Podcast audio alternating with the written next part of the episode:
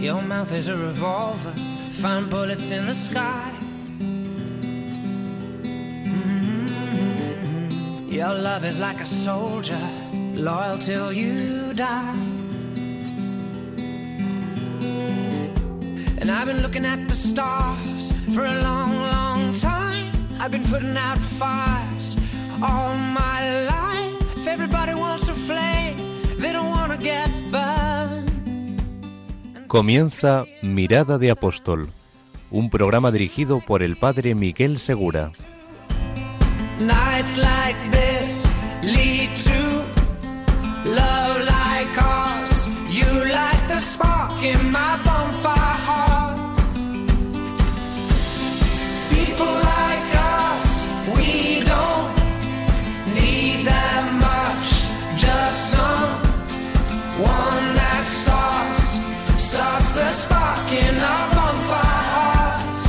Muy buenas noches y bienvenidos a un nuevo programa de Mirada de Apóstol. Hoy es domingo, todavía es domingo, el día en que resucitó el Señor y también el día en que el Espíritu Santo convirtió en apóstoles a todos los cristianos. Estaban con María, como nosotros ahora, en la radio de María, y recibieron el Espíritu Santo que es el Espíritu de Cristo. Como sabéis, en el bautismo recibimos un doble impulso. El impulso a la santidad, a vivir como Jesucristo, y por eso mismo el impulso al apostolado, hacer conocer el amor de Dios en Cristo. Y siempre tratamos de comenzar el programa con una entrevista, que hoy va a ser todo el programa, de alguien que esté ejercitando esta dimensión de su vida cristiana, dimensión normal de la vida de todo cristiano, de todos nosotros, que es en el modo en que Dios nos permita dar a conocer el amor de Cristo. Está hoy con nosotros Juan Manuel Cotelo Oñate. Muy buenas noches, Juan Manuel. ¿Qué tal? Buenas noches. Bueno, dentro de nada, cuando comencemos la primera parte de nuestro programa, vamos a profundizar un poco más en tu biografía, pero para quien no lo conozca, Juan Manuel Cotelo Oñate es el director de Infinito más Uno y ha producido varias películas. Vamos a preguntarle hoy sobre estas películas, qué es lo que le ha llevado a evangelizar a través del cine o tratar de hacerlo a través del cine, qué es lo que le ha movido y qué consejos tiene para nosotros para que aquello que Dios nos ponga por delante también lo, lo podamos cumplir, lo podamos vivir. Así que es un honor tenerte aquí. Y el honor es mío, desde luego. Los micrófonos de Radio María, la radio de nuestra madre, pero también eh, gracias por podernos mm, atender y por, por grabar con nosotros en los estudios de Infinito más Uno. Qué bien, qué bien. La verdad es que hacía tiempo que estábamos buscando el hueco para hablar y ha llegado. Ha llegado. Bueno, pues quedaos con nosotros y enseguida vamos a comenzar nuestro programa con Juan Manuel Cotelo.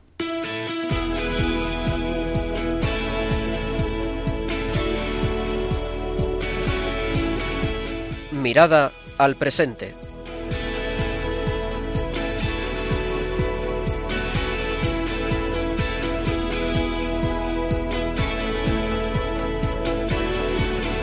Comenzamos nuestra primera parte del programa, Mirada al presente, recordando quién está con nosotros. Juan Manuel Cotelo Oñate es el director de Infinito más Uno y, bueno, y es padre de familia de tres niñas, casado con Simona, a, los, a las cuales les mandamos un cordial saludo desde aquí.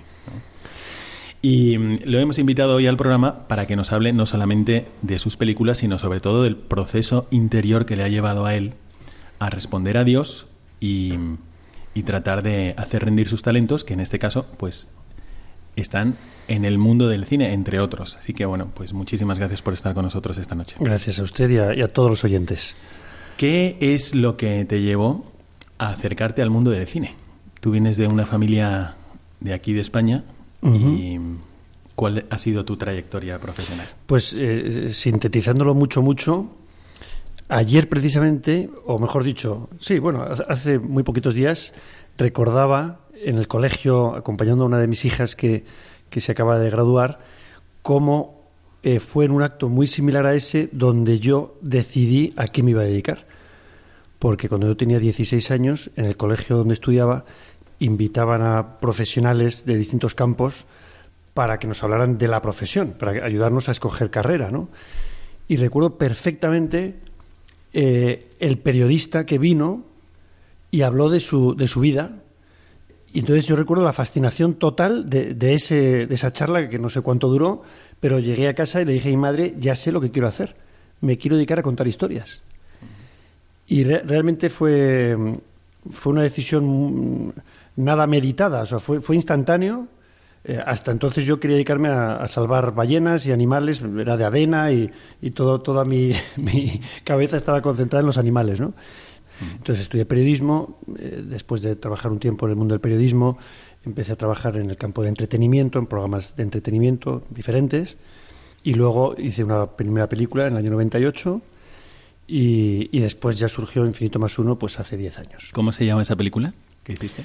Bueno, todos, todos la habrán visto, ¿no? O sea, es una película titulada El sudor de los ruiseñores. Bueno, sí, sí. Yo alguna vez he pensado que no fui bueno poniendo títulos, pero se llamaba así, El sudor de los ruiseñores. ¿Y era una película religiosa también? Bueno, no, pero sí. Me he dado cuenta de que sí lo era años después, porque uno de los conflictos que planteaba esa película, en una escena en concreto, eh, trata la historia de un, de un músico, ¿no? un, un violonchelista rumano que viene a España con, el, con lo, que, lo que se podría llamar el sueño americano, pero en este caso era el sueño europeo, ¿no? Y es la película cuenta los 20 días que pasa en el corazón de Madrid intentando abrirse paso, ¿no? Y hay una escena en la que él, pues, eh, en un momento de, de desánimo, pues entra a una iglesia y, y reza. Y no entiende, pues, las cosas que le están pasando y no entiende por qué, por qué Dios no interviene más rápidamente en su vida. Entonces, bueno, ya digo, no era una película, digamos, religiosa, más bien era un musical, un- una, una película de aventuras, un, un drama social, en fin, se le puede calificar de muchas formas, ¿no? Pero sí tenía, desde luego, la inquietud religiosa en el personaje. Los oyentes de Radio María probablemente te conocen por La Última Cima, por Tierra de María, por Footprints algunos y últimamente por El Mayor Regalo. Antes de entrar en las películas, eh, pues esta- el contenido de estas películas es, es realmente muy profundo, al mismo tiempo es muy actual, es sobre todo religioso, pero al escuchar de dónde viene tu trayectoria en la mente de un oyente normal de Radio María, habitual, pues puede pensar, ¿y cómo es que en el mundo de la televisión, del entretenimiento, del cine, este hombre ha llegado a dirigir películas de este tipo? Entonces, ¿qué es lo que tú has encontrado? Porque a lo mejor tenemos un estereotipo que no es real a la hora de pensar en pues las inquietudes interiores de las personas que se dedican a los medios de comunicación, al entretenimiento, etcétera. ¿Qué has encontrado tú en este mundo y si era tan ajeno o no a las cosas de Dios como podemos imaginar? No, desde luego. O sea, creo que con todas las profesiones eh, pasa que desde fuera nos hacemos una imagen no velada. Eh, yo puedo tener una imagen no velada del mundo de los abogados, pues porque he visto películas de abogados, tengo una imagen no velada de los policías, de los médicos, de, muchas profesiones, ¿no? Donde, por lo general, en esa imagen no velada suele destacar lo negativo por encima de lo positivo. Y entonces decimos, políticos corruptos, eh, pues no sé, no, pues no voy a poner más ejemplos, pero eh, pues no sé, policías, te imaginas que es una persona que está todo el día pegando tiros, y bueno, pues alguna vez pegará un tiro, pero no, no es lo normal. Y cuando se habla del cine y del entretenimiento y de- del teatro y de la música, eh, por lo general la, las- la- la imagen que proyectamos nosotros mismos, creo yo, es de frivolidad. Y no es cierto. Mm, No es más, un mundo más frívolo que el de la banca, o el de la abogacía, o el de la medicina. Eh, y yo diría que en el mundo del cine, sobre todo lo que he encontrado, eh, son personas apasionadas. Tienes que ser apasionado para dedicarte a esto. Tienes que ser apasionado porque, porque no es una profesión para gente sensata. Entre otras cosas porque te vas a pasar buscando trabajo toda tu vida. Si eres actor, si eres director, si eres guionista, si eres productor, no va a haber un día en que digas, bueno, yo ya tengo un contrato para los próximos años. No, no sucede. No le sucede a Spielberg, no le sucede eh, a, pues no sé, a Brad Pitt, no, no, no le sucede. Y sobre todo si, vas, si estás empezando, o tienes unas dosis de pasión muy fuertes, o no vas a entrar. Eso por una parte. Y por otra parte, también es un mundo en el que está lleno de personas con inquietudes. Eh, supongo, insisto, que, que, pasa en todos los mundos, pero en este desde luego sucede. Uh -huh. La persona que se dedica eh, al cine, alguno habrá que es muy superficial, pero por lo general son personas que tienen inquietudes, eh, que, que tienen eh, a veces hasta, pues no sé, una, una visión muy romántica de la vida donde todavía se cree en los ideales. Entonces ves a gente que está apasionada por defender causas y, y se la juega. Y tú puedes estar en sintonía o no con esa causa, pero donde yo sí encuentro sintonía total es en ese apasionamiento. Eh, es raro encontrarte a la persona apática en el mundo del espectáculo, en el mundo del cine, en el mundo del teatro, en el mundo de la música. Mm, raro es el apático. Eh, suele ser una persona implicada. Es que si no, no va a avanzar. ¿no? Y ves muchas películas que, que se han hecho con, la intención no disimulada de promover una causa, eh, la que sea. A veces es una denuncia de algo que se hace mal. Y entonces se hace una película pues contra la corrupción política. Y está bien que alguien lo haga, ¿no? Eh, o se hace una película para recordar aquella gesta, o se hace una película para promover eh, valores. A veces se puede ser incluso valores que podríamos decir son nocivos. Ya, ya, pero fíjate cómo esa persona cree en esos valores, los está promoviendo con toda su vida. Eh, entonces creo que hay mucho que aprender de esa actitud en la vida. Antes de pasar a preguntarte sobre alguna de tus películas, eh, tú has dicho que querías dedicarte a contar historias. ¿Y por qué no tanto la televisión o las series o el, eh, no sé, el entretenimiento y por qué sí el cine? ¿Qué es lo que te llevó a decir cine? Eh, eh, eh, no nunca, ni siquiera ahora diría que tengo la decisión de al cine. Hay historias que son propicias para hacer un vídeo, pues ponerte delante de un micrófono y, y- y- y contarlo y compartirlo a través de Internet. Y, y está bien, y es el mejor cauce. Eh, hay otras historias que dicen, hombre, no, no, esto, esto es para una serie porque es de humor, esto, eh, esto da para muchos capítulos, esto da para... que- Cada historia eh, creo que tiene su formato. Hay historias que son para cine. Mm, No sé si soy capaz de definirlo, nunca lo he pensado, creo que es más bien una intuición. Es decir, esto da para una película y esto da para un reportaje. Esto da para una entrevista y esto da para un documental. Eh, esto da para un, un largometraje de ficción con actores y, esto no, no da. Eh, ya digo que no, he hecho el esfuerzo nunca de, medirlo, pero lo que sí sé es que nunca decidí eh, apostar por un formato. Ha sido la historia la que me ha ido llevando a un formato o a otro. Cuando empecé con Infinito más uno, lo que a mí me apetecía hacer, lo que yo quería hacer, era ficción. Y sé que quería hacer comedia. Y, pero ¿qué pasa? Que apareció un sacerdote eh, que, que le conocí, que me atrapó, que se murió, y me di cuenta y digo, uy, esto, como va a tener fuerza, es contándolo como documental. Porque es real que este sacerdote existe y además tenemos personas que pueden hablar sobre él. ¿Podríamos haber hecho con actores? Creo que hubiera sido una torpeza, porque comunica con más fuerza eh, la persona real hablando espontáneamente que el mejor actor del mundo, eh, pues usando esas palabras, no es lo mismo. Ahora tenemos proyectos de ficción, porque la propia historia decimos, uy, esto, esto da para ficción. Eh, entonces, ya digo que lo vamos decidiendo sobre la marcha, ¿no? Has mencionado la última cima y quería preguntarte por qué esta película es especial y por qué, en, en- tu caso, en tu vida, para Infinito más uno, y, qué es lo que resaltarías de la película de La última cima, antes de hablar de los otros proyectos. Eh, para mí es un misterio la fuerza que tiene esa película. Porque ca- cada vez que la he visto, eh, hace muchos años que no la veo, ¿no? Pero recuerdo, creo que la última vez que la vi fue en Alemania, que se estrenó años después de- en otros países, y haberla visto en cine y pensar, "Uy, la verdad es que esta película es muy buena. Y, y de verdad, cre- cre- creedme que no, no lo digo porque la haya hecho yo. La- la- yo cuando veo la película es como si no la hubiera hecho. Y a la vez que pienso qué buena es, pienso, ¿y por qué es tan buena? Si no puede ser más sencilla, si está hecha con dos palillos. Y la respuesta creo que es por el peso de la verdad. La verdad es tan potente que no necesitas adornarla para que sea atractiva.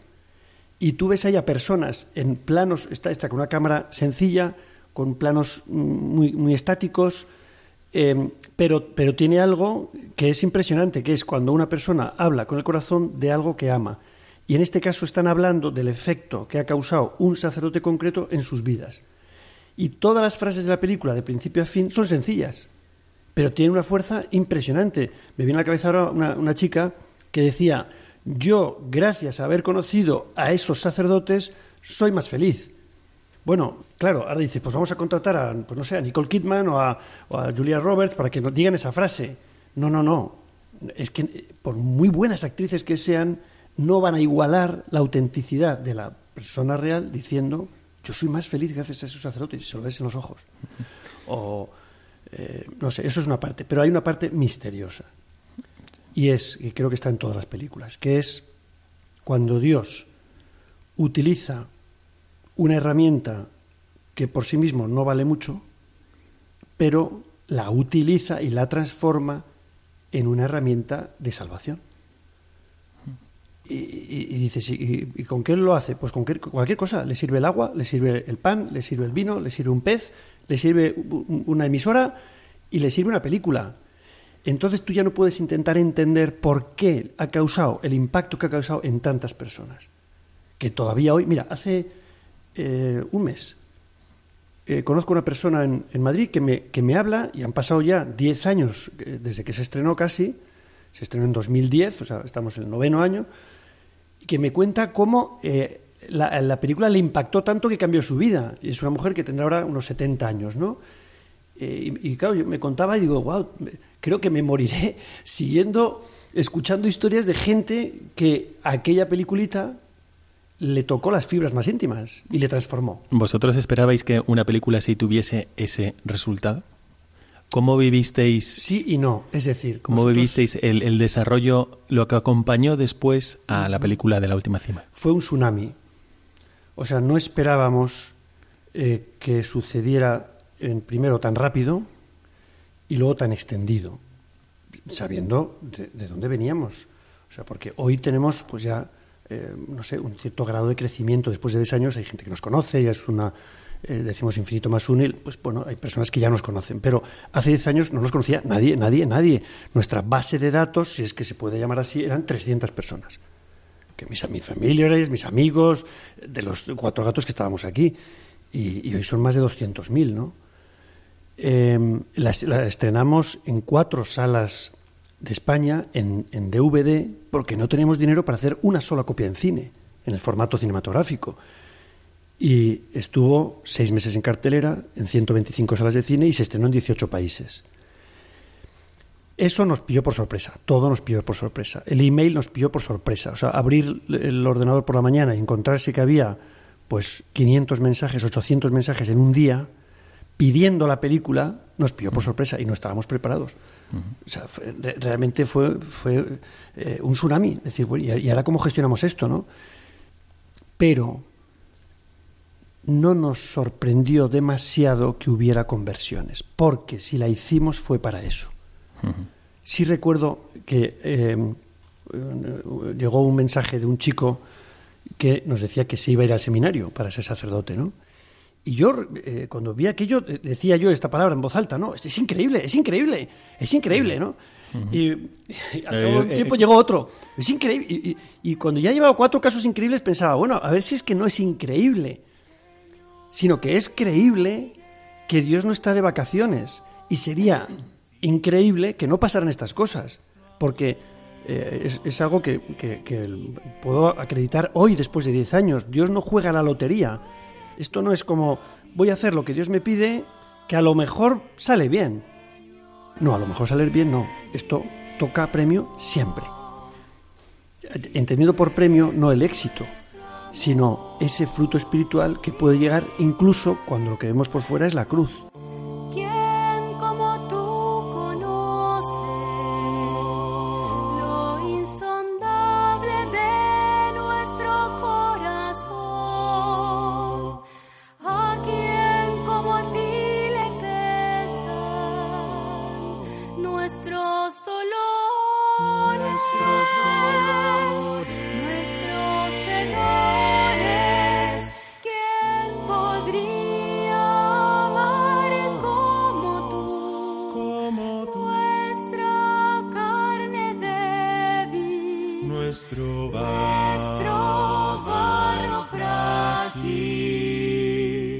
Realmente el impacto que tuvo en muchos, hablo por lo que yo conozco, en muchos jóvenes de la última cima fue muy impresionante. Muchos se acercaron al sacerdocio o se reconciliaron con la figura del sacerdote, también muchos sacerdotes se sintieron motivados a la hora de ver la, la historia de Pablo Domínguez, pero también a la hora de ver cómo tratabas la historia de Pablo Domínguez.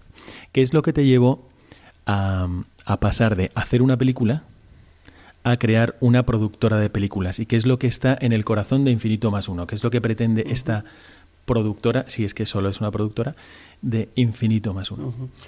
A ver, primero surgió la productora y luego surgió la última cima. Lo que pasó es que la última cima cambió todos los planes. O sea, yo, empecé, eh, eh, pues eso, monté una productora, eso es algo que se hace eh, en un, vas a un notario, te dan un CIF y ya tienes productora. O sea, re- recuerdo ir con mi mujer a tomar un, café a la salida del notario con un papelito que era el CIF provisional y dijimos, bueno, pues ya, ya somos productores, qué bueno, ¿qué tenemos? Una taza de café, o sea, no tenemos más. Eh, entonces sí que teníamos el deseo de decir, hay que hablar de esto, hay que hablar de esto, porque esto es demasiado bonito, esto es demasiado importante y parece que nadie lo cuenta. Ll- Llamando a esto el qué? El Evangelio. No hay que inventar nada nuevo, no hay que buscar historias porque están ahí, eh, no hay que tener un exceso de imaginación porque está todo pasando, eh, que hay que hacer contarlo. Eh, ¿Y por dónde vamos a empezar? Y se nos ocurrían 500 proyectos. Eh, como hoy podríamos hacer esa lista de 500 historias que merecen la pena ser contadas. Lo que pasa es que luego la realidad te adelanta. O sea, la, la realidad adelanta tu imaginación. Yo, yo no imaginé que iba a conocer a ese sacerdote mm, y, y prometo, yo no lo maté, pero, pero se murió y entonces dijimos, pues esto, esto vamos a contarlo. Pero ¿y qué hacemos con el proyecto que teníamos? Pues de repente el- todos los demás proyectos se caen Claro. porque este cobra peso de repente. Y dices, este es el proyecto. Y, y- y entonces es, es un proceso eh, donde se mezcla lo incómodo y lo divertido. Lo incómodo es que realmente no sabes lo que vas a hacer mañana. Y yo cada vez que, cuento lo que vamos a hacer mañana, pues, pues luego no sale eso. Eh, eso es incómodo, al menos para mí lo es. ¿no? Me gustaría saber los planes del, próximo mes, del próximo año de los próximos cinco años. ¿no? Pero a la vez es divertido y, emocionante, en el sentido más, más- puro de la palabra, porque vas eh, comprobando cómo Dios siempre te adelanta y siempre está pendiente de ti. No ya de ti, sino de la productora. Y entonces te, te va trayendo... Mira, hace poco hablaba con una chica francesa y hablábamos de cómo la- llevar nuestras películas a Francia, ¿no? Estábamos ahí analizando dificultades y problemas. Suena el teléfono en ese momento y llaman de París. Una persona, oye, mira, te llamo de París, eh, podríamos vernos porque estoy pensando llevar la- tus películas a Francia. Y en ese momento yo siento, es como si Dios me, acabara de adelantar por la derecha. En Francia no estaba ese día en la No, agenda. Entonces, y eso podríamos contar tantas historias de cómo el día a día es donde tú vas viendo lo que Dios quiere. No lo tienes que imaginar, sino que te lo va poniendo delante. Y tú tienes que tomar la, pequeña decisión de tiro por aquí o lo freno, tiro por aquí o lo freno. Bueno, una, alguna palabra sobre la película Tierra de María, que también muchos de los oyentes de Radio María habrán visto. Eh, ¿Por qué surgió? ¿Cuál es el plan original que tenías en mente y al final en qué, qué terminó surgiendo? También, surgió de repente. Es que hay una palabra que eh, eh, es, la, es la única que encuentro para explicar cómo empiezan las cosas. Esa palabra es obsesión. De repente hay algo que, que te obsesiona, o podría decir que me obsesiona. Es como una idea nueva que dices, es esto, es esto, es esto, pero ¿y y por qué? Pues porque lo es. Eh, esa película surgió en un viaje no planificado eh, a Medjugorje, surgió a la vuelta. Era un viaje que fueron una noche o dos noches, un viaje, eh, repito, no planificado porque yo venía de Los Ángeles y, acabé en Medjugorje con mi mujer, ¿no? Y lo vivido en esos dos días, que no pasó externamente nada especial, pero se cuela dentro una obsesión que si tuviéramos que traducir en palabras es habla de esto. Y entonces eh, la primera parte fue buscar, ¿y esto qué es? Y yo eh, fui modificando el rumbo, porque también es, en el parte del, proceso es ir descubriendo de qué va todo. Y al principio mi plan era hacer una película sobre Medjugorje, entendiendo por Medjugorje, eh, donde está la historia de las apariciones, quién es el, la vidente, y historias de uno y de otro. Y según estaba haciendo, Eh, de hecho, hubo seis meses de trabajo que un buen día decidí que se iban a la basura. Porque me di cuenta, es que Medjugorje no trata sobre Medjugorje. Del mismo modo que podríamos decir, si alguien nos cuenta, oye, que Jesús ha venido a la tierra. Ah, ¿dónde, dónde, dónde? Pues en Belén. Ay, venga, vamos a hacer una película sobre Belén. Y entonces entrevistas a los pastores y a los reyes magos y a Herodes y, a- y- y de repente cuando, cuando no te das cuenta se te ha ido, pero ¿dónde está en Egipto? Oye, pero esto no trataba de Belén, no, no trataba de Belén. Pero ¿cómo no? No, no, no. Bueno, es importante este sitio, pero, pero esto no va de Belén. ¿Y entonces de qué va? Y entonces al final el descubrimiento es, esto va de Dios y tú estés donde estés. Y, y- y esto surge de preguntar, ¿y de qué está hablando la Virgen? Pues está hablando de Dios y tú.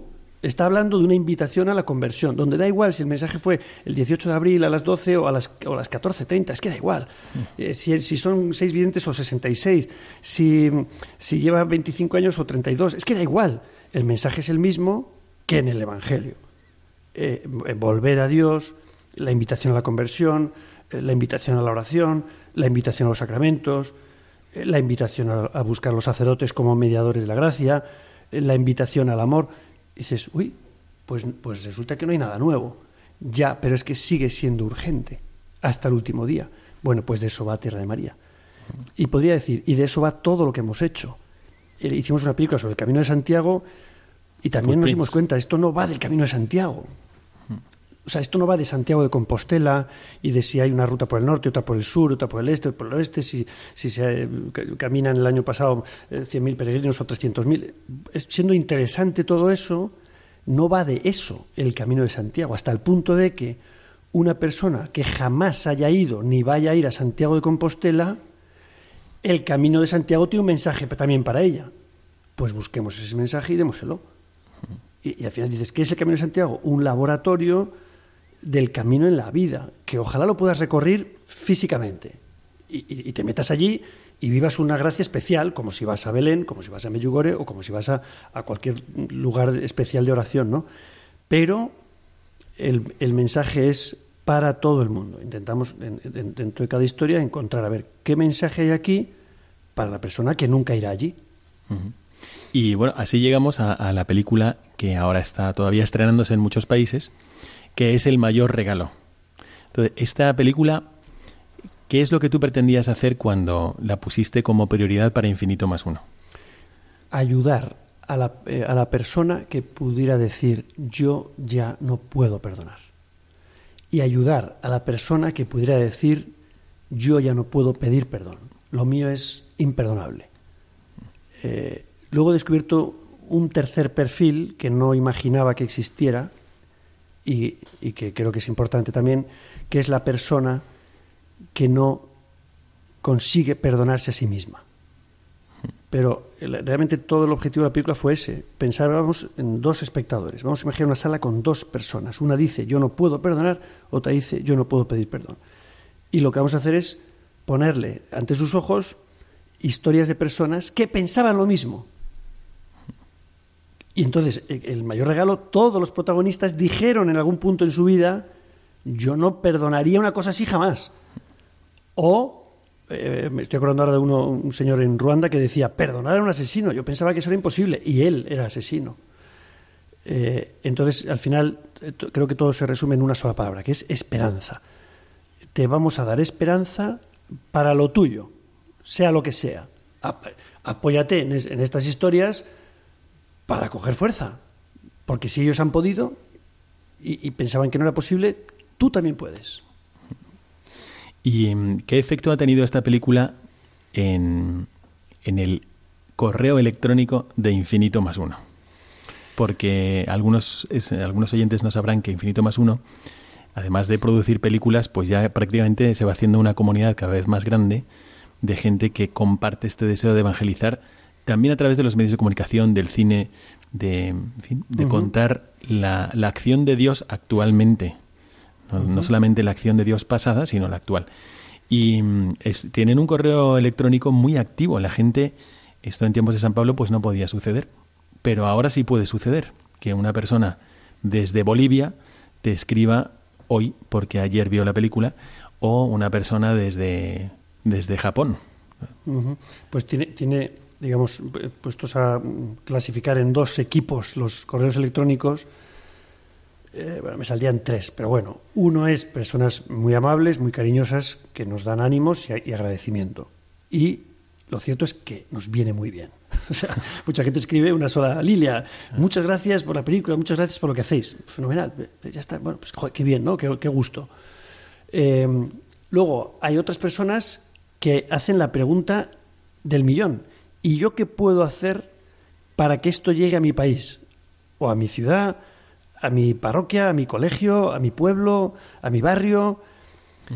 Claro, eh, entonces ya en ese, es- en ese eso es mensaje, hay, eh, claro, hay otro perfil, es alguien que dice, oye, que, que- que yo no escribo como espectador, sino que yo quiero ayudar a que esto se vea. Entonces, claro, les decimos, pues bienvenido al equipo y te conviertes en lo que llamamos locomotora, que es alguien que, que- que- que está loco, es primera condición, estar mal de la cabeza, y segunda, que activa su motor interior para arrastrar a otros. Y luego hay un tercer perfil, todos son eh, entremezclables, ¿no? De personas que escriben para pedir ayuda, eh, por inquietudes personales que tienen, por dificultades que tienen, y nosotros detectamos en esos correos qué sola está la gente.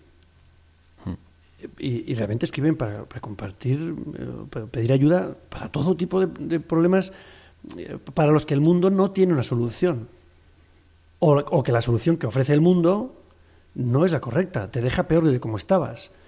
Y entonces piden a veces oraciones o comparten cosas pues de sus dificultades pues en el matrimonio, sus dificultades con pues para perdonar a alguien, sus dificultades para pedir perdón, eh, pues, una inquietud vocacional, eh, yo qué sé. Eh, y es bonito, es bonito porque también te das cuenta que así como Dios actúa a través de las películas, claro que actúa, también actúa a través de un correo electrónico, o un Twitter, eh, o un WhatsApp, eh, actúa. Entonces, pues igual que hay gente que, que, que ha encontrado una respuesta pues en una película, en una escena, pues otros han encontrado una respuesta pues en un correo electrónico. ¿no? Y, todo, todo va de lo mismo, que es la acción de, de Dios eh, a través de cualquier herramienta. Puede ser que alguno de los oyentes diga, bueno, yo no puedo fundar una productora de cine. Luego, yo no estoy en el campo de los medios de comunicación. Sin embargo, en este tema de la película sí que podemos hacer todos apostolado. Y el perdón tiene una fuerza porque manifiesta el amor de Dios y nos hace muy parecidos a Dios cuando perdonamos, nos parecemos a Dios creador. El acto más parecido a perdonar es el acto de crear. Así que quisiera preguntarle a Juan Manuel Cotelo sobre esta experiencia de conocer tantos casos de perdón y luego la reacción de la gente que ha ido a las salas de cine y que ellos mismos han encontrado fuerza en esos ejemplos para perdonar, pero no sé cómo preguntarlo sin hacer spoiler.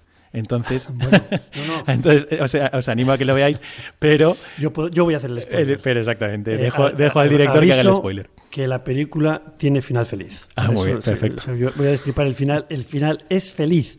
Sí. Y anuncio, y lo, y lo voy a destrozar toda la emoción, que todas las historias de perdón acaban bien. Eh, otra cosa que, que me, me he dado cuenta haciendo la película, ¿no? Cuando tú dices perdón, vamos a hacer una película sobre el perdón, o esta persona ha perdonado. Me sorprende que mucha gente se queda con la impresión de que va a ser una historia triste, porque toda historia de perdón empieza mal, todas. El hijo que se fue de casa, eh, la persona que robó, o sea, todas las historias de perdón empiezan con que alguien hizo algo malo a otra persona. Y me doy cuenta que la, percepción común de la palabra perdón es solo la primera parte. dices, espérate, que si hablamos de perdón, te he contado la mitad de la historia. La otra mitad es y se arregló, y hubo fiesta. Y no hay una sola historia de perdón que acabe mal. Que digas, no, pues fíjate, esta persona eh, pidió perdón y, ¡pum! la cosa salió fatal. No. Incluso cuando uno no es perdonado. Porque también eh, he conocido eh, historias de personas que piden perdón y no lo reciben. Bueno, no pasa nada, esto va muy bien. Primero porque tú has hecho lo que tenías que hacer. Y, y con eso el éxito está garantizado. Tú vas a recuperar la paz perdida y no vas a saber ni explicarlo. Pero el hecho de pedir perdón es liberador. Se plantea como algo traumático porque la imaginación nos, nos traiciona, ¿no? Y nos dice, no pidas perdón, no pidas perdón, no te van a perdonar, y lo vas a pasar fatal. Y lo haces y, ¡oh! ¿qué ha pasado aquí? ¡Qué, qué gozada! Resulta que no te han perdonado, súfrelo. súfrelo. No puedes exigir ser perdonado. Lo puedes pedir, lo puedes suplicar, lo puedes llorar, pero no lo puedes exigir porque es un regalo. Y confía en que ese regalo llegará. Y pasa a veces, y también ha habido gente que nos lo ha escrito para contar así, me pidió perdón y yo no le perdoné. Pero pasó una semana, pero pasó un mes, pero pasó un año y me di cuenta, le tengo que perdonar. Y la persona que ha sufrido ese tiempo ha sufrido con paz, porque eso es compatible. Se puede sufrir con paz. Eh, entonces, bueno, todas las historias acaban con final feliz, realmente. O también hemos conocido otra historia, que es la persona que perdona sin que le hayan pedido perdón. Y eso tantas veces provoca el arrepentimiento. Eh, uno de los que sale en la película en Colombia, una persona que se había entregado a las autoridades, pero no estaba arrepentido. Él, me contó, me entregué por agotamiento, porque hacer el mal es agotador. En las películas se nos pone al malo como, wow, qué, tipo más duro, ¿no? Y qué bien le va haciendo el mal. Pero no es cierto, no le va mal. Yo tengo la, no sé, curiosa eh, casualidad o circunstancia de que en estos años he conocido a personas que han asesinado a muchas personas. Todos los tópicos que yo tenía sobre una persona que había asesinado se me han caído. El primero de los tópicos es te va bien cuando matas. No, porque te va bien. O sea, has matado al otro, pues tú estás bien. No. Tú estás tan mal que necesitas drogarte. O con alcohol, o con drogas, o con actividad frenética, o con música a todas horas, eh, pero no resistes la soledad, no resistes el silencio. Y como es inevitable, antes o después, encontrarte en silencio y a solas, ahí te vienes abajo. Pero claro, no está la cámara delante, no están ni tus propios compañeros para ver lo mal que estás, ¿no? Y esto me lo han contado todos los que han hecho cosas malas, que necesitaban beber, drogarse, porque si no, no soportaban el peso de la conciencia, ¿no? Entonces este hombre se entrega por el peso de la conciencia, pero no hay dolor en su corazón. ¿Y qué sucede cuando le van a juzgar? Una de sus víctimas, que era una mujer, eh, porque él, organizaba lo que se llamaron masacres, que era pues desplazamientos de pueblos enteros y al que se resistía lo mataban, ¿no? Con lo cual el juicio se celebra en una plaza pública con cientos de personas implicadas. Y cuando está siendo llevado al juicio, un poquito hinchado, ¿no? pues una actitud defensiva, una mujer se abre paso y eh, detiene delante a los policías que le están custodiando y le dice, y dice, quiero hablar con ese hombre. Y este, que es un grandullón, pues lo duda, pero sí, sí, venga. Y se acerca a la mujer y le da un abrazo. Una mujercita pequeña. Y le dice, yo voy a cuidarle a usted, le voy a dar el amor que usted no ha recibido. Bueno, primer dardo. Empieza el juicio. Llega la hora de comer. Hace tanto calor bueno, perdón, interrumpen para comer y lo meten a él en, el furgón policial que no tiene ventanas. Y sus víctimas que están comiendo en la plaza allí eh, se dan cuenta y, entonces interceden por él a la policía. Oiga, abren la puerta, se está chicharrando ese hombre. Y son sus víctimas las que hacen que le saquen del furgón. ¿Y ha comido? No, no ha comido. Pues que se siente aquí a comer con nosotros. Y es entonces cuando él se derrumba. Él no pidió perdón, pero fue perdonado y no fue de boquita sino que es que recibió el abrazo, le, ventilaron, le dieron comida, le dieron bebida, se ocuparon de él y entonces lloró y pidió perdón, después de ser perdonado. Eh, es que realmente, yo digo, esto es, las armas del amor son, no guardan relación con la lógica, es otro lenguaje. La lógica te dice, eh, perdona cuando te pidan perdón, antes no. Es, es un proceso puramente lógica, y lógico, y la lógica es mortal para el amor.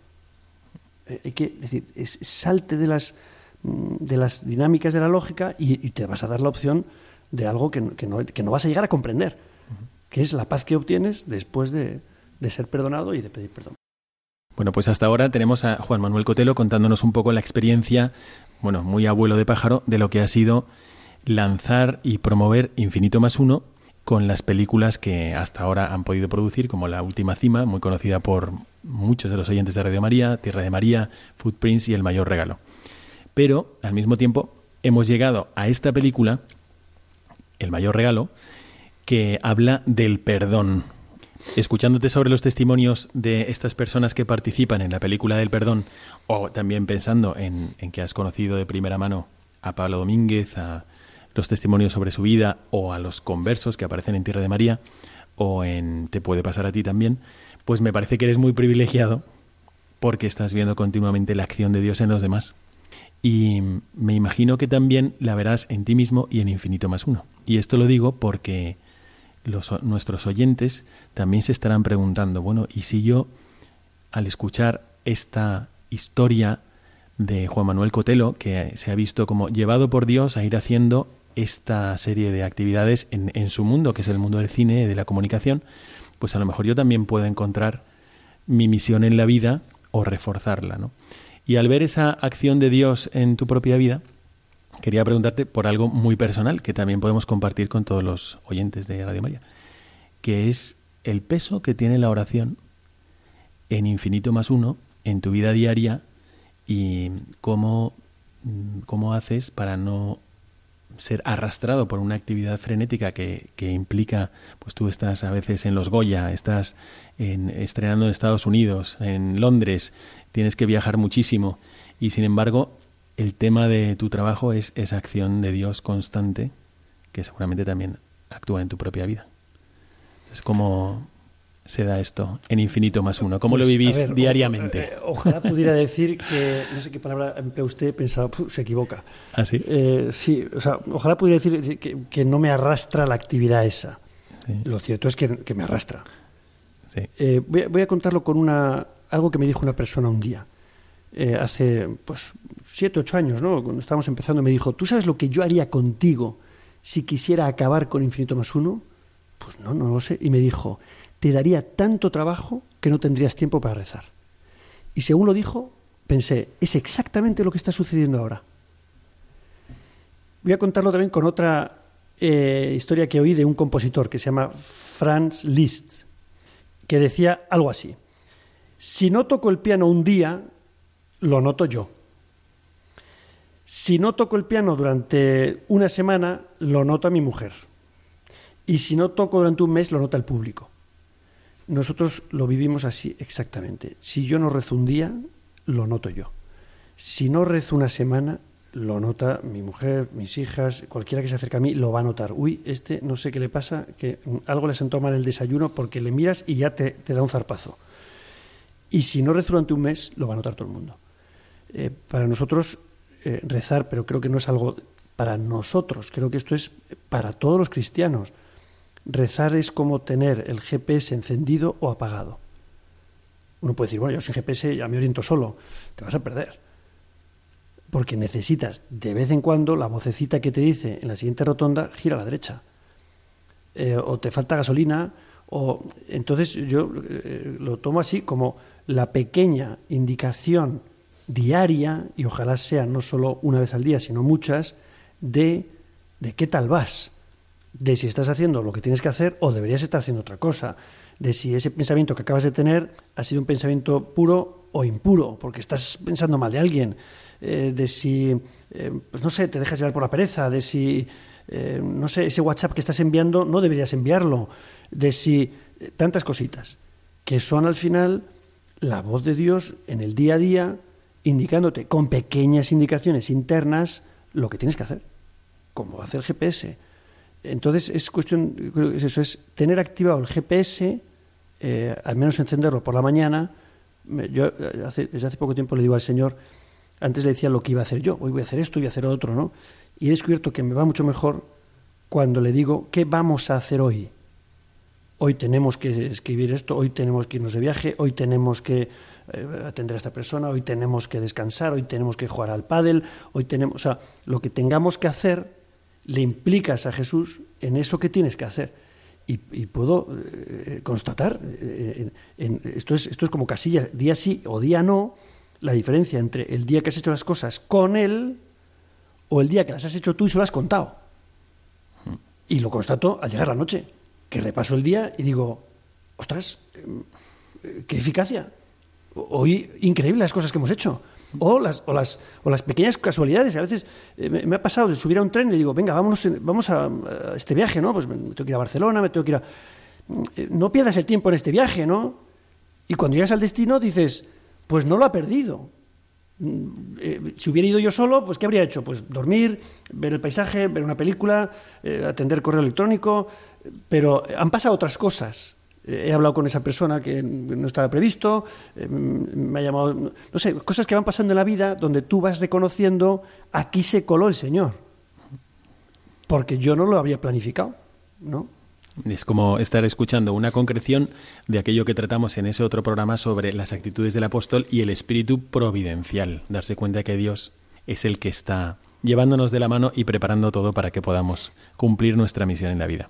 Bueno, antes de pedirte un consejo para, por ejemplo, los posibles oyentes que estén en el mundo de la comunicación, posibles periodistas, posibles estudiantes de comunicación audiovisual, eh, posibles directores de cine, antes de pedirte un consejo para ellos y de cómo podrían vivir su dimensión apostólica en ese mundo, me gustaría también preguntarte sobre los futuros proyectos de Infinito más Uno, si es que eh, hay alguno que se puede comentar. Porque una cosa que sí podemos hacer desde Radio María y nuestros oyentes es encomendar, ¿no? Como eh, esta evangelización de otro continente, que es el continente audiovisual, pudiéramos decir, el continente de las salas de cine, el continente de, de los modernos videoclubs digitales, todas las eh, empresas que se dedican a esto, pues nosotros podemos ayudar con nuestra oración para esos proyectos lo que puedas decirnos de ello, pues te encomendaremos eh, muchísimo. El, proyecto principal es salir de la zona de confort. Esto es como una especie de, llamada permanente, ¿no? Salir de la zona de confort. Creo que eh, es cuando vamos a pensar en nuevos proyectos, tiene que tener ese componente de, uy, uy, esto puede salir mal, fenomenal, a por ello. Sí, entonces, bueno, pues tenemos proyectos eh, prefiero no contarlos todavía porque primero porque tengo muchas ganas de contarlo, entonces luego me regañan por haberlo contado. Pero es cierto que son proyectos siempre más ambiciosos, pero porque creo es una ambición buena. Eh, o sea, el business plan del Evangelio de Jesucristo es ir al mundo entero y anunciar la buena noticia. Entonces no puedes conformarte con, hombre, pues fíjate, pues si teníamos 300 en la base de datos y ahora somos 200.000, pues joder, qué bien va esto, ¿no? Oye, hemos hecho cuatro películas, vamos a hacer una quinta. Eh, oye, pues si ya hemos estrenado en tantos países, vamos a estrenar uno más. No. Siempre el business plan es saber cómo hago para ir al que no está entre los 99 que tengo. ¿Cómo hago para llegar al número 100? ¿Cómo hago para llegar al número 100? Y creo que, eh, que no es una idea mía, sino que Cristo siempre tiene esa inquietud de decir, no te conformes con lo que tienes, ni con lo que has hecho, ni con, ni con los países que has llegado, ni con los espectadores que tienes, tienes que ir a por más. Eh, y para eso tienes que ser más exigente contigo mismo, eh, tienes que ser más valiente, tienes que hacer la locura, tienes que eh, hacer ese plan. para mí es un test muy interesante cuando dices, uy, uy, uy, es que esto no sé hacerlo, uy, uy, uy, es que esto tiene muchas posibilidades de salir mal. Ese es el proyecto. Ese es el proyecto, porque te obligas a confiar en el poder de Dios y no en tus posibilidades. Si calculas tus posibilidades, primero te vas a aburrir, porque hacer siempre lo mismo pues es aburrido, eh, y vas a empequeñecer la misión. Eh, entonces, al final, el, el, proyecto es salir de la zona de confort. Salir de la zona de confort. Qué bien, pues. He sido poco concreto, pero. No, pero, pero no ha sido poco concreto porque, como en el programa tratamos de compartir con los oyentes que debemos ser apóstoles por voluntad de Jesucristo, y no solo por voluntad de Jesucristo, sino por impulso de Jesucristo, que ya nos está moviendo a serlo, pues mm, nos has hecho ver con algunas expresiones muy tuyas, pues expresiones de un auténtico apóstol. Que efectivamente, ¿cómo vamos a descansar nosotros si todavía hay gente que no conoce el amor de Dios? Y van a tener una vida, pues, normal, buena, a lo mejor Dios seguro que se va a hacer presente en sus vidas. Es imposible que le conozcan pocos. Pero si Él nos está ofreciendo la ocasión de participar en esta misión, pues no podemos mm, cruzarnos de brazos. Y entonces lo que tú nos estabas diciendo sobre los futuros proyectos revelan también actitudes de apóstol, que es lo que queremos fomentar desde el programa. Así que muchísimas gracias por esto.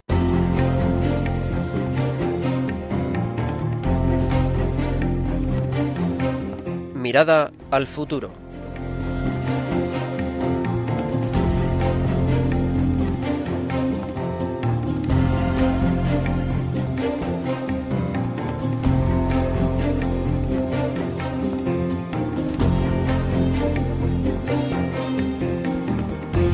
Y antes de terminar, porque eh, quisiera como hacer un homenaje a las personas que, eh, muchos cristianos y católicos, muchos estudiantes que están en periodismo, en comunicación audiovisual, están en, en grados superiores también, que van a estar en el mundo del cine, y son cristianos, y rezan, confían en Dios, aman a Dios, y se preguntan, pues, cuál será su misión en la vida, y a lo mejor también encuentran o muchas dificultades o en su cabeza están esas dificultades, cuando en realidad lo que hay son oportunidades en su mundo, ¿no? Entonces, ¿qué les aconsejarías a ellos que están comenzando en todo este mundo?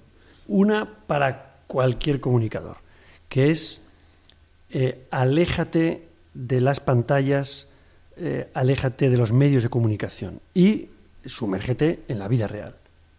Es, es una tendencia que creo que está en el periodismo en todo el mundo, ¿no? Como el acceso a los medios cada vez es más fácil y más inmediato, no tienes que esperar el periódico de mañana, sino que lo tienes constantemente en tu propio teléfono móvil, ya el contador de historias no necesita buscarlas, porque le vienen a su móvil. Y eso significa que tú estás teniendo una información filtrada. Y el segundo consejo para quien tenga la inquietud del, del, Evangelio, para quien tenga la inquietud del apostolado, es confía en que esa inquietud no te la has dado a ti mismo. No es que tú un día te has levantado por la mañana y has dicho, yo hoy decido ser apóstol. No, no, no se te ha ocurrido a ti. Esa es una llamada que siempre procede de Dios. He sido yo quien os ha elegido a vosotros, no vosotros a mí. Y en la propia llamada está la fuerza para hacerlo. Eh, y la consideración sobre si va a ser fácil, difícil o imposible es simplemente una pérdida de tiempo. Es, el, mejor modo de frenar cualquier iniciativa. Empezar, a, empezar a estudiarla.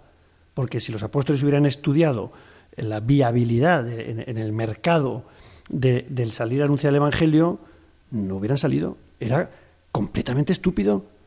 Ellos habían visto crucificar al Maestro eh, anteayer y, y, habían pasado por el miedo. Eh, Pedro lo negó de ser su amigo. No, no, no, yo no soy su amigo, no soy su amigo, no, no.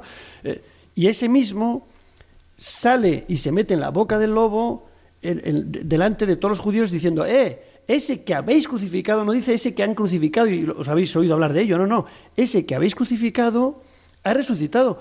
Y dices, te, te, te, van a dar, te van a dar, o sea, este es el antiplan. Y aquel día se bautizaron 5.000. ¡Wow! Y dices, ¿y eso cómo sucedió? Porque no hizo su plan. Su plan era tener miedo, su plan era que a mí no me señales como amigo de Cristo.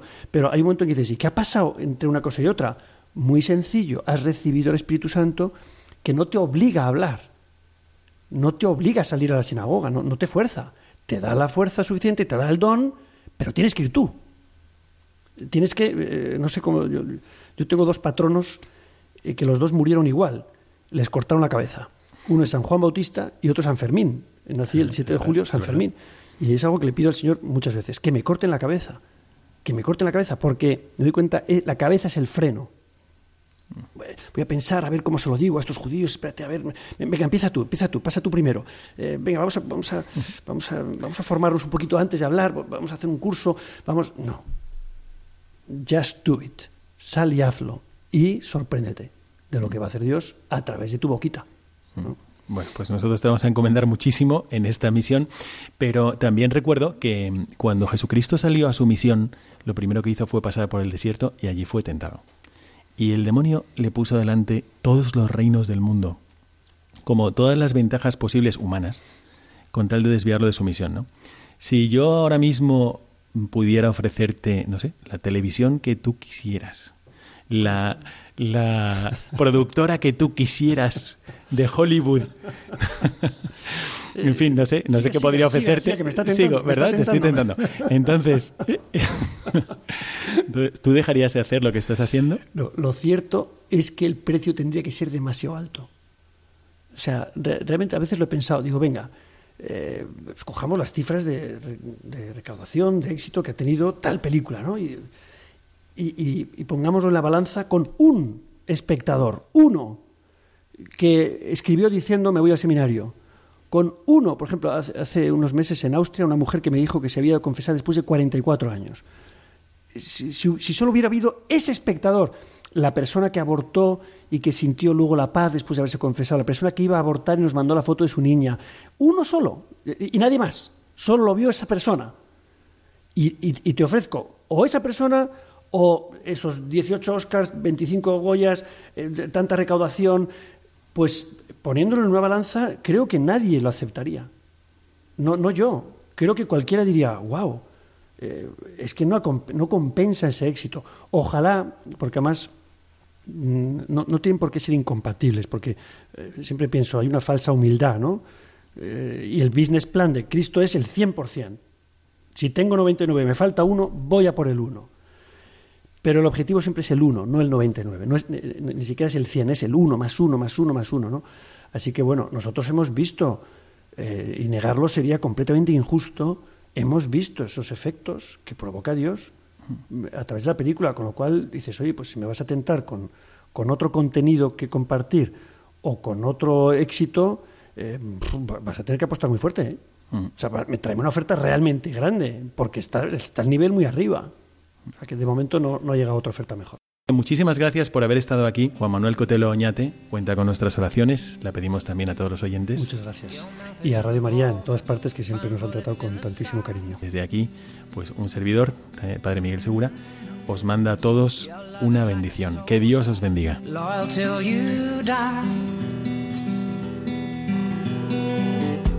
And I've been looking at the stars for a long, long time. I've been putting out fires all my life. Everybody wants a flame, they don't wanna get burned. Acaban de escuchar el programa Mirada de Apóstol, dirigido por el padre Miguel Segura. Nights like